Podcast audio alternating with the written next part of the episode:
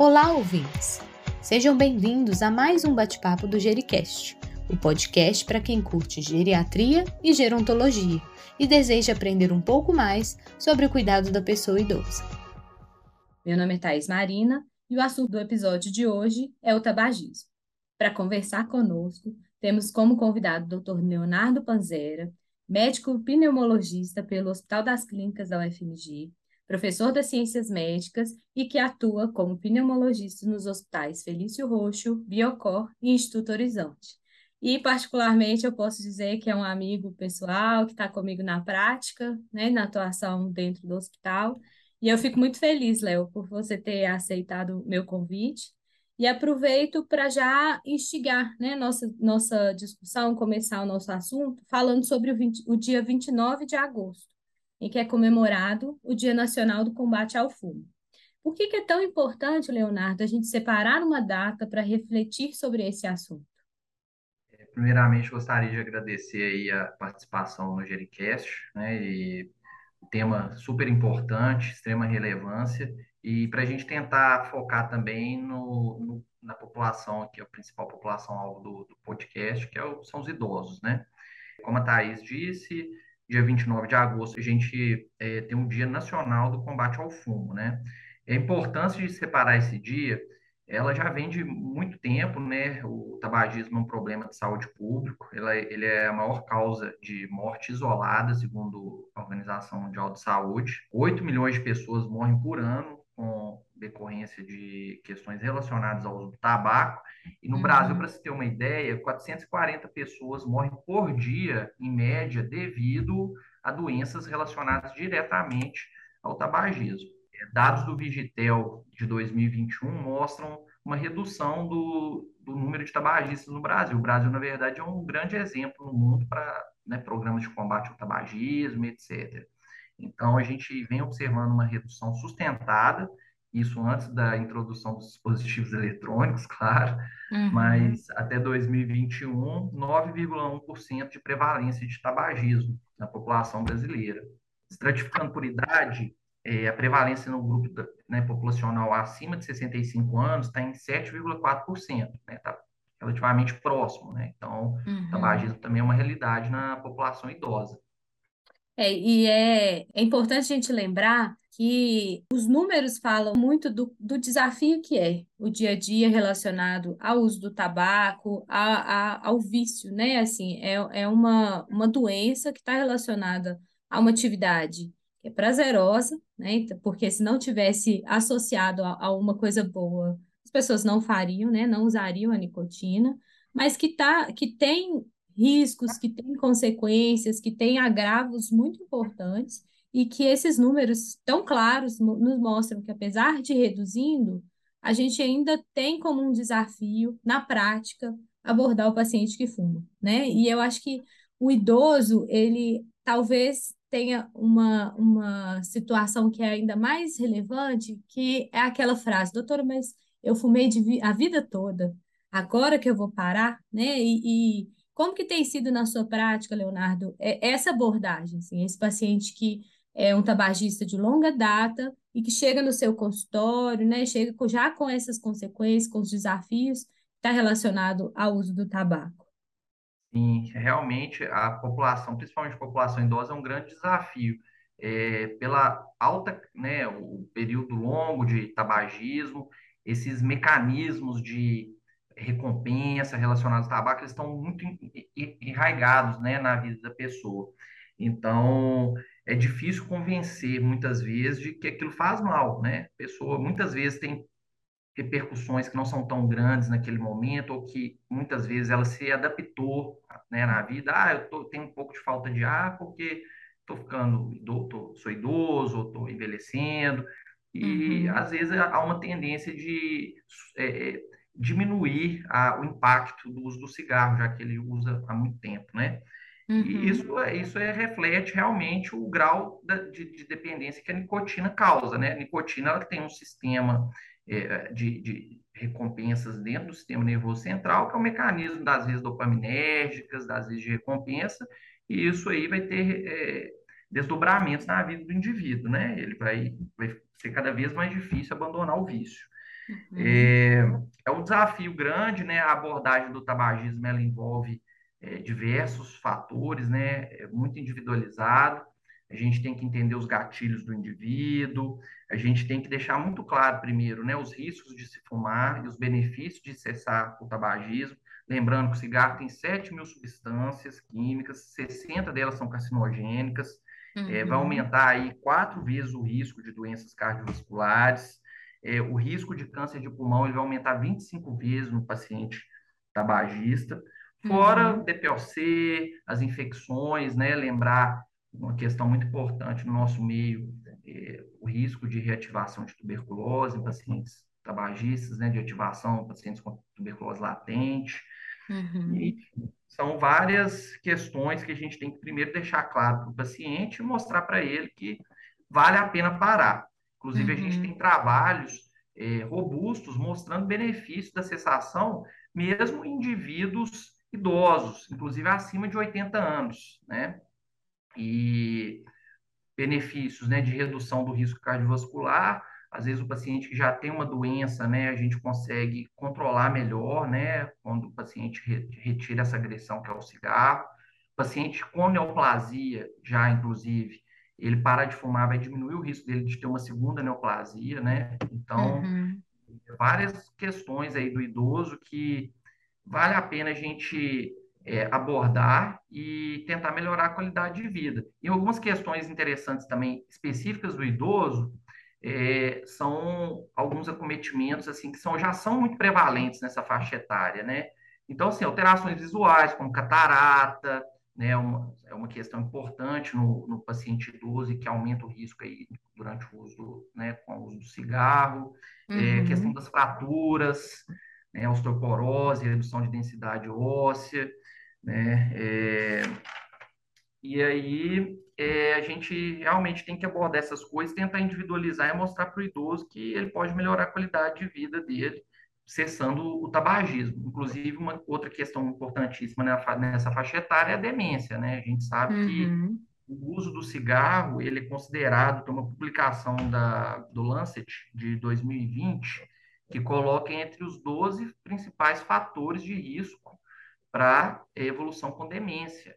Né? Uhum. Tem trabalhos mostrando que é, 14% dos pacientes com doença de Alzheimer, é, eles podem ter associação ao tabagismo. Então, são várias nuances no idoso que nos ajuda a compor um cenário para convencê-lo que vale a pena ele parar, e, em qualquer momento da vida dele. Uhum. E são informações muito relevantes, né, Leonardo? Porque é, não é só aquele benefício que as, a, a, às vezes a, é mais divulgado pela mídia, que é, é, fica mais televisionado, né? Que o acesso ao, ao, ao paciente né, e a família tem, que é você tem que parar de fumar porque o dente vai ficar podre, ou o cheiro é ruim, né? Fica impregnado na, na roupa, ou que você pode desenvolver uma doença mas é, é uma realidade, né? Assim, a, a complexidade que a nicotina, né, e que os malefícios que ela traz para o organismo é muito, muito importante, é muito relevante, né? E fica sendo, é, infelizmente, ainda no nosso meio, apesar de todas essas, essas, essa evolução, todo esse crescimento que nós temos desse assunto, ainda um tabu, porque é, não sei você, mas eu, eu conheço muitos profissionais da área de saúde que entendem to, todas essas esses dados, que sabem toda essa relevância de parar de fumar, que têm dificuldade de abordar o paciente em relação à cessação do tabagismo, né? Então, eu tenho pacientes que ainda estão com tabagismo ativo e eu aprendi a relevância que é em toda consulta você abordar o paciente. Que dia que nós vamos parar de fumar? Né? E eu acho que isso é, é, é uma coisa que os estudos já mostraram que tem benefício, isso aumenta as chances da, da, dessa cascata que está relacionada à cessação do tabagismo. É, e como que tem sido assim a sua, sua experiência? Né? É possível, diante de tudo isso que a gente construiu em relação a, ao tabagismo, né? todas essas notícias negativas, todas essas consequências graves. É possível parar de fumar, Leonardo? É, você tem pacientes que conseguiram cessar o tabagismo? Como que tem sido essa sua dinâmica e esse desafio aí? É, com certeza, né? Acho que o primeiro passo é o médico não perder a, a esperança, né? Lógico, uhum. utilizando as ferramentas dele, mas a gente não pode perder, né? Essa, essa, de certa forma, esperança e a confiança que a gente vai conseguir ajudar o paciente. Você falou muito interessante é, com relação às abordagens, fazer abordagens curtas, em torno de um minuto, tem trabalhos mostrando que são efetivas. Então, uhum. tem, é o papel de, é papel de todo médico, independente da especialidade, fazer é, cinco coisas. Rastrear né, o, o, indivíduo tabagista, né? Isso é rápido, a gente consegue fazer isso de forma dinâmica e efetiva na consulta. Então, rastrear esse paciente tabagista, né? Uhum. É, recomendar formalmente, né, de forma clara, que ele pare de fumar, né, falando sobre os malefícios, é, reconhecer a dificuldade, mas deixar claro que existem recursos, existem medicamentos para tratá-lo, tentar, uhum. se não for né, uma especialidade ou uma consulta voltada para isso, já tentar vincular esse paciente no, num programa que vai conseguir fazer esse follow-up. Então, se todo médico fizesse isso, a gente conseguiria reduzir muito aí, né, a, a questão do tabagismo de forma eficaz e a gente consegue, né? Lembrando que a gente uhum. precisa da terapia cognitiva, é, comportamental, juntamente com é, a terapia farmacológica e, né, utilizando os dois recursos de forma é, eficaz, a gente consegue aí que entre 25% a 35% dos pacientes consigam parar de fumar depois de seis meses, né? Mantendo a cessação após seis meses. Enquanto uhum. o indivíduo que não sofreu, não, não, passou por nenhuma abordagem, nem é, motivacional e nem farmacológica, somente em torno de 3% desses indivíduos vão conseguir parar sozinhos. Então, a gente uhum. tem que uhum. reconhecer essa diferença. Então, o nosso papel é fundamental, né? Uhum. Claro que a motivação do paciente é importante, mas até criar essa motivação é papel do médico. Então a gente não pode abandonar os pacientes tabagistas, não. é verdade. E engajar, né? Assim, às vezes é, ouvir falar de alguma coisa é muito diferente quando alguém ativamente coloca isso na mesa, né? Coloca em, em pauta numa discussão, até numa, num planejamento, né, um plano de cuidados que nós da geriatria fazemos muito para o nosso paciente, né, isso é, são coisas interessantes, né, isso é uma, um assunto que vale a gente abordar mesmo e, e ativamente pensar nisso. E diante desses tratamentos aí que você comentou, tem algum segredo? É o tipo assim, meu paciente chegou no consultório, né? E ele tem o desejo de cessar o tabagismo. Como eu faço isso? Eu preciso da ajuda de um pneumologista? Eu posso, médico não especialista nesse sentido, é, fazer essa abordagem, fazer essa, essa, esse vínculo com ele? O que, que você tem visto? Como tem sido é, para você assim, esse cenário? É, a abordagem do paciente tabagista não é uma exclusividade do pneumologista, né? Como eu disse, uma intervenção que qualquer especialista fizer de um minuto ali já vai ajudar esse paciente. Né? Em caso de profissionais que não têm vivência, não têm tanta experiência com abordagem de cessação, ou naqueles pacientes que é, têm outras comorbidades que podem né, tá, é, complicar um pouco mais aí essa abordagem, é, contraindicações a medicamentos né, relacionados à cessação, aí com certeza é interessante. Ou pacientes uhum. com múltiplas tentativas de cessação, grandes tabagistas, né, com carga tabágica elevada, talvez aí seja uma indicação maior para encaminhar um pneumologista, né? Uhum. Dentro da, da, da, nossa abordagem, primeira coisa que a gente tem que entender é qual o estágio é, de mudança comportamental esse paciente se encontra. Isso vai ser a chave para iniciar qualquer tipo de tratamento de forma efetiva e racional, né? Uhum. Então, a gente tem alguns estágios que a gente tem que reconhecer, que são aqueles clássicos, né? O estágio pré-contemplativo, que é aquele paciente que nem pensa em parar de fumar, né? Que não quer, não deseja. O paciente no período contemplativo, que é aquele paciente ambivalente, que ele sabe que tem que parar de fumar, mas ele não tem uma definição de quando, um plano para isso, né? Tem o paciente em preparação, que é aquele que muitas vezes já nos procura falando que quer parar de fumar. Uhum. Pacientes é, prontos para ação, que já estão com a data definida e com esse plano bem elaborado, e a fase de manutenção. Então, primeiro eu tenho que entender isso. Não adianta eu pegar um paciente no estágio pré-contemplativo e querer dar remédio para ele para cessar tabagismo. Ele, uhum. né, eu acho que essas coisas elas têm que é, ser avaliadas de forma racional. Talvez esse paciente no período pré-contemplativo seja mais interessante é, focar na abordagem comportamental toda a consulta, falar né, que precisa parar, vamos marcar uma data, né, ou é, colocar para ele os malefícios né, da questão do cigarro. E os, a partir desse, dessa fase, né, os pacientes contemplativos, por exemplo, que são aqueles que desejam parar, esses pacientes a gente já pode avançar um pouco na abordagem. Inclusive, existem alguns trabalhos já com medicação. Um dos medicamentos que a gente usa é a vareniclina, uhum. né, que é um uhum. agonista parcial de receptores nicotínicos. Ele, na verdade, esse, esse medicamento está fora do mercado há um tempo por uma questão de contaminação de lotes e ele tá, a gente não está tendo acesso aí há alguns meses já. Mas existem trabalhos com esse medicamento, agonista parcial de receptores nicotínicos, para esses pacientes no período contemplativo, né? principalmente uhum. aquele paciente que ele, ele quer parar, mas eh, ele não, não definiu uma data próxima, mas provavelmente ali nos próximos dois meses ele vai querer parar de fumar, e o médico uhum. isso, talvez é, possa ser um candidato a gente a começar uma terapia. A partir daí, aí a terapia já está bem estabelecida, a terapia farmacológica, né, nos pacientes é, prontos para ação, né, e, e mesmo em manutenção, que já vão estar tá usando medicação. Então, uhum. o que, que, a gente uhum. tem de recurso de primeira linha, né, de tratamento é, do tabagismo?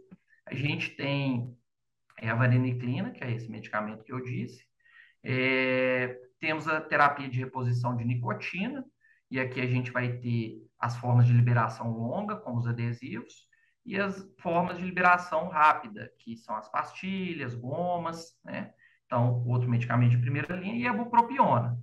Uhum. É, os estudos mostrando a eficácia desses medicamentos, todos se mostraram mais eficazes que o placebo, tá? Uhum. Mas de forma isolada, parece que a vareniclina, realmente, os trabalhos que existem, ele, ele, ela, ela, é melhor do que cada medicação isolada. Só que quando a gente associa é, a terapia de reposição de nicotina, a gente associa uma forma de liberação lenta com uma rápida, ou seja, se eu der adesivo e pastilha para o paciente, é semelhante à eficácia à vareniclina, tá? Entendi. Então, é, os guidelines mais atuais colocam essas duas formas como padrão ouro mesmo, de terapia vareniclina ou terapia dupla de reposição de nicotina, uma forma lenta e rápida. E a bupropiona? A bupropiona também tem seu papel, ela é importante, ela pode ser utilizada também em associação com adesivo, né, ou com, é, mesmo com pastilha, outras formas de liberação rápida, e ela tem seu papel principalmente naquele paciente mais ansioso, com sintomas de depressão, né? E ela é interessante também naquele paciente que você está preocupado com ganho de peso depois uhum. da situação, que é uma das questões que pode, podem ocorrer, né? Então, é uma droga interessante nesse cenário. Lembrando das contraindicações da bupropiona. Uhum. Paciente com história de convulsão, né, ou doenças estruturais do sistema nervoso central, já que é uma droga que reduz o limiar convulsivo, né? Então, essa é uma contraindicação importante, né? Talvez uma das principais quando a gente pensa em todas essas, essas medicações aí. De forma geral, a gente vai escolher o medicamento de acordo com a preferência do paciente é, e de acordo com a disponibilidade, o recurso, né, que aquele paciente vai ter. Lembrando também que é importante a gente verificar é, junto ao paciente, né, durante a escolha da droga ou da medicação, é, o grau de dependência desse paciente. Às vezes vai nos ajudar a guiar se eu vou já começar com uma terapia combinada, né? Uhum. Então, o grau de dependência a gente pode avaliar por algumas escalas. A gente tem a escala de Ferguson, que é a mais famosa, e os dois dados principais que existem ali nas perguntas que falam, falam mais a favor de um alto grau de dependência são as duas seguintes perguntas. Quanto tempo o paciente fuma o primeiro cigarro depois de acordar, né? Então, uhum. acorda e fuma com menos de cinco minutos. É uma pergunta com alta acurácia para a gente avaliar o grau de dependência. E o número de cigarros por dia, né? principalmente pacientes que fumam mais de 30 cigarros por dia, tem um alto grau de dependência. Isso ajuda uhum. a compor esse cenário para a gente escolher droga, talvez combinar drogas, né? Então, é importante a gente fazer também essa avaliação. E a escolha, uhum. de forma geral, né, vai depender muito de, disso tudo e das preferências do paciente. Uhum. E associada a isso, né, Leonardo, a gente tem a equipe multiprofissional, né, que são grandes parceiros, é, você falou de gatilho, né? Que o paciente pode é, gerar novas, pode ressignificar algumas coisas. Então, aquela pessoa que sempre tomou um cafezinho e, e fumou um cigarro. E se a gente mudar, né, essa prática, essa rotina, né, a, a medicação, claro, né, é uma, um, um auxílio muito importante, né, assim, a gente vê que para o, o sucesso da cessação, ela é ela tem se mostrado né, bem interessante a gente fazer essa, esse uso, mas as outras medidas também, né, que são, são interessantes a gente falar com o paciente, né, porque às vezes ele acha que vai começar um remédio e não vai ter mais aquela vontade de fumar, que vai tudo melhorar e é, é, vai ser fácil, mas não é uma caminhada fácil, né? Então, a, a fisioterapia, a terapia ocupacional, né, eles têm é, a, grupos né, de, de cessação de tabagismo que a gente encontra né, em vários locais, eles também têm esse papel assim, que é indispensável. A caminhada não é solitária do paciente, então engajamento, né, essa, essa, essa, essa significação, né, esse, ele entender que é um desafio, que é possível de ser vencido, mas que, que é um desafio, não deixa de ser um desafio, mas ele ter essa, essa equipe, essa rede de, de, de suporte para esse processo, né? para essa, essa caminhada. Né? E, e eu acho que isso é, é, é, muito relevante, né? É interessante a gente entender que é possível parar de fumar, né? Então, não é uma, uma falácia, né? Não é uma mentira que a gente conta, mas é algo que você já conseguiu com alguns pacientes, né? E a gente escuta histórias de pacientes que tiveram sucesso na caminhada. E é outra coisa que é, é muito interessante a gente conversar também, talvez o público-alvo da nossa da pessoa idosa não seja é, tão ativo no uso do cigarro eletrônico, mas é algo muito atual. Né? A gente ouve que a, a população mais jovem tem feito um uso é, mais, mais ativo, né? Com mais exacerbado nesse último tempo, e acaba que os nossos pacientes idosos, nesse papel, ele vira o tabagista passivo. Né? Então, como, que tem sido a sua experiência também com o cigarro eletrônico? Se, né, se você tem algo a mais falar sobre esse assunto também? Sim, o, o cigarro eletrônico é uma questão assim muito importante em vários aspectos, né? É, primeiramente, né, uma, uma, foi uma ressignificação do cigarro que a indústria trouxe para trazer novos é, adeptos, né? Então a gente vê o aumento realmente, o alvo do, da indústria do tabaco são os pacientes jovens, né? Uhum. Inclusive a gente observa assim padrões de consumo de tabaco no paciente idoso, às vezes um pouco diferentes assim do uhum. que da uhum. população já vê o idoso que cheira, usa rapé, que fuma cachimbo, essas coisas a gente vê mais realmente nas pessoas mais velhas. Então o cigarro eletrônico ele, ele vem com esse papel aí, né? Com essa questão que esse problema do tabagismo passivo, né, que os jovens uhum. eles fumam, e a questão do cigarro eletrônico, o fato de não ser, na verdade, ele não é liberado no Brasil, né? Então não existe regulamentação e as pessoas usam cigarro eletrônico em ambientes fechados, né? Uhum. E talvez isso, quando a gente pensa dentro de casa, a gente está expondo o idoso, né, a, ao tabagismo passivo, que também está relacionado a, inclusive a demência, tem trabalhos que são trabalhos, não tem meta-análise, mas tem trabalhos, estudos observacionais de menor qualidade, mas que mostram que é, ocorreu uma maior, uma maior prevalência de Alzheimer em, em idosos é, taba, com, é, expostos a tabagismo passivo. Uhum. Então, isso é uma preocupação no idoso, né? Além do mais, o idoso, muitas vezes, ele já tem uma doença cardiovascular, ele já tem né, um risco maior, e aí ele exposto ao tabagismo, é, a questão passiva do tabaco, ele vai piorar as comorbidades, ele pode ter novos eventos cardiovasculares, né? Isso é comprovado por diversos estudos. Então, realmente um, um problema, um, um, outro problema do cigarro eletrônico. Outra questão que é colocada do cigarro eletrônico é como forma de cessação do tabagismo, né? E, inclusive, é uma uhum. ideia que muitas vezes a indústria do tabaco vende como uma forma menos prejudicial de se fumar, né? É, é claro que a, a forma é, com, com, que se inala no dispositivo eletrônico ela é muito diferente do cigarro convencional, né? Ali não há combustão. A combustão, uhum. por si só, ela traz grandes males, né? E aí a indústria joga muito com isso, mas o fato é que nós não temos estudos que mostrem segurança do uso do cigarro eletrônico para como alternativa para a cessação de tabagismo. Então, a maioria dos uhum. guidelines contraindicam esse, esse tipo de abordagem.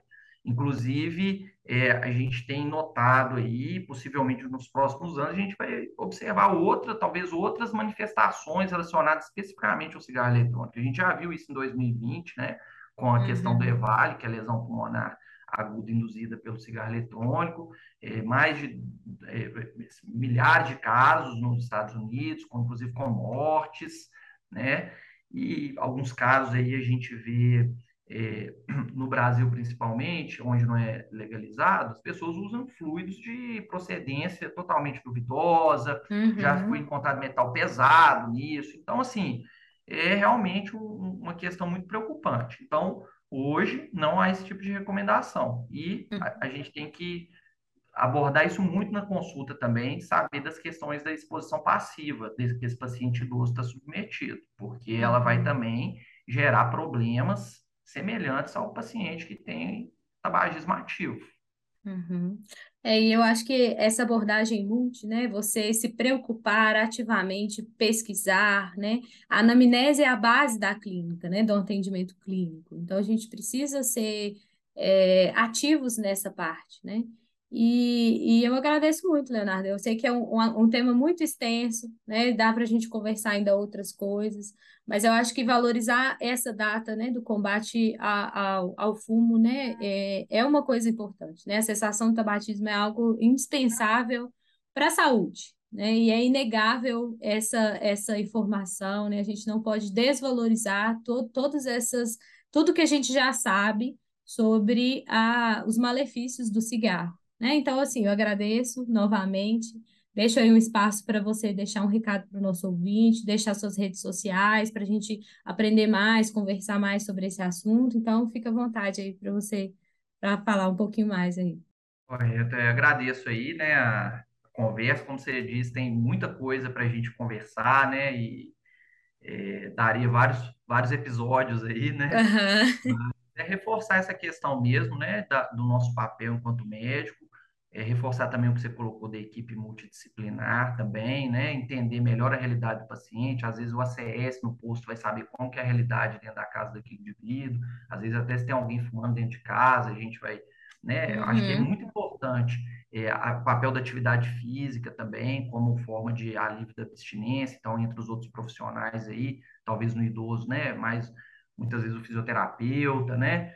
E questão do psicólogo também, ajudando nessa abordagem cognitivo-comportamental. A gente não está sozinho, né? A gente tem que contar com o apoio uhum. e colocar para o paciente que é um desafio parar de fumar, mas que a gente vai estar do lado dele, não desistir do paciente. Né? Parar é. de fumar é um processo, falhar uma vez não significa é, uma falha, na verdade, significa um processo que está em andamento e a gente tem que sempre insistir com a cessação, independente da idade, né? Então, uhum. acho que essa é a principal mensagem aí que a gente tem que deixar. E com relação a né, contatos, né, eu vou deixar aqui minha rede social no Instagram, é Dr. Dr. Léo Panzera, e lá eu publico algumas questões relacionadas à saúde respiratória e também fica como canal de contato, caso alguém tenha alguma dúvida, queira saber algo, queira que envie alguma referência específica de tudo aí que a gente falou, estou à total disposição. É. é. Obrigada, Leonardo. E fica para o nosso ouvinte esse, esse desafio, né? Como profissional da área de saúde, com esse entendimento, a gente participar das campanhas e participar das conscientizações e servir como esse apoio, né? É, eu espero que essa conversa tenha sido interessante, né? Que vocês tenham gostado e até o próximo episódio. Gostou desse episódio? Quer saber o que vem pela frente? Mantenha-se conectado por aqui e não deixe de nos seguir nas redes sociais Mais 60 Saber, no Instagram, no YouTube ou no LinkedIn. Até a próxima!